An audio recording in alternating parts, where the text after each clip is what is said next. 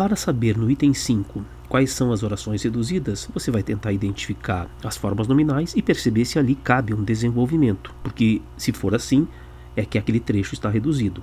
É o que acontece, por exemplo, é, depois dos dois pontos na primeira frase. Aquele convivendo com elas, uma reduzida de gerúndio. Quer ver? Uma das melhores maneiras de amar e odiar as pessoas é esta, que se conviva com elas. Então tem escondido aí um quê.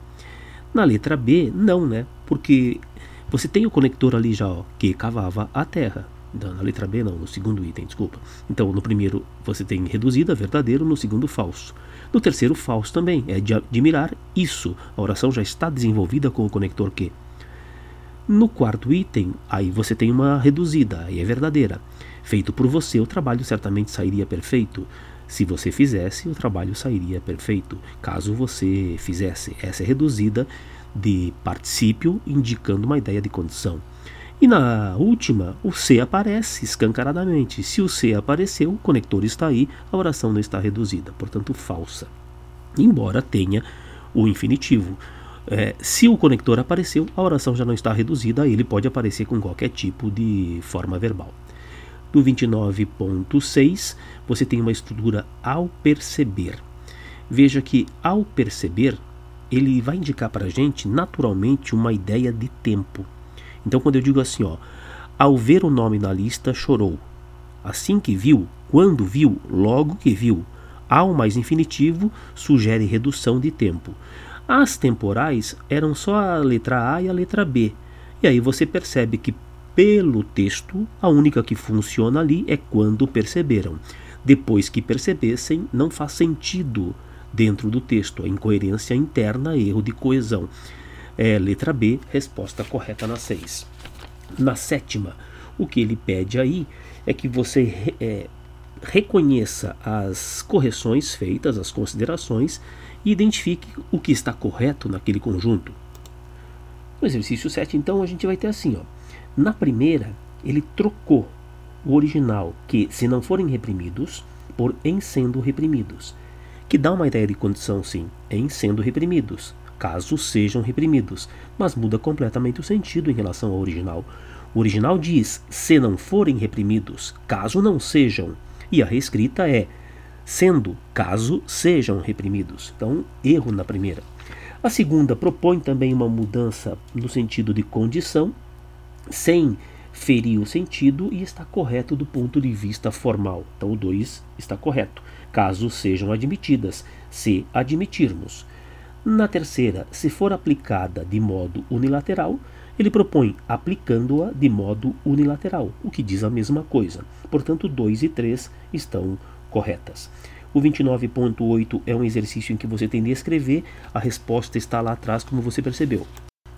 No 29.9, são feitas três afirmações a partir de trechos do início daquele texto por modo que, por via de, são sintática e semanticamente equivalentes. Bom, eles funcionam como é, é, locuções né, que vão introduzir orações, mas eles não são equivalentes do ponto de vista semântico. Por modo que, dá uma noção de consequência, de conclusão. Portanto, é fato posterior. Por via de, é uma ideia de causa. Portanto, não há o mesmo sentido aí. A 2 está correta ao dizer que, por modo que indica uma oração desenvolvida, introduz, porque afinal de contas você tem o, o conector que aí, né? Por modo que, que é esse de modo que. E depois, o por via de indica uma oração reduzida. Por via de não é uma locução conjuntiva, sem dúvida. Portanto, ele engloba a ideia de uma oração reduzida. E a pista qual é? Por via de ser ela porque ela era de muito de liberalidades, já que ela era muito de liberalidades. Por via de ser, está é, reduzindo em infinitivo a oração causal. Depois, no item 3, a correção, justamente porque por modo que é equivalente à consequência, conclusão, poderia ser trocado por por isso. E por via de é indicador de causa, poderia ser trocado simplesmente por por por ser de muita liberalidade, de modo que o, a resposta é a letra E.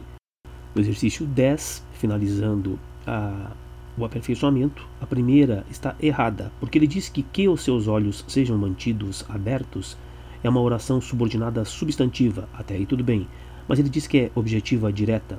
É preciso que seus olhos sejam mantidos abertos. É preciso isso. Isso é preciso. É uma oração subjetiva, está invertida. A letra B é a correta, porque ele diz que há duas orações naquele longo período inicial que vai da palavra segundo até a palavra céu, na sexta linha.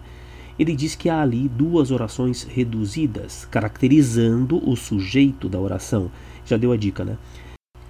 Se as orações estão caracterizando o sujeito, elas têm natureza adjetiva. E realmente, ó, ainda não acostumados e quase sem conhecer, estão sem conectores.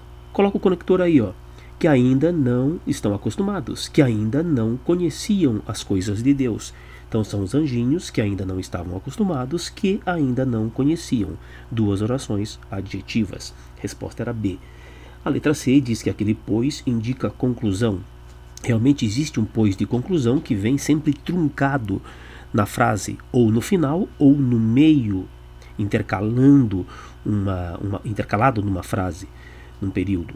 Não é o caso desse pois, que é um pois de explicação. A letra D diz que o sujeito de sejam mantidos abertos é indeterminado. Não, né? Seus olhos é o sujeito, sejam mantidos. E eu, por último, ele diz que o verbo encontrar é transitivo direto e indireto. É porque ele pensou que aquele do Senhor fosse um objeto indireto. Impossível, né? Porque do Senhor está ligado a um substantivo, morada. Ele é meramente um adjunto adnominal do substantivo morada. O verbo é transitivo direto, encontrar é encontrar X, morada do Senhor.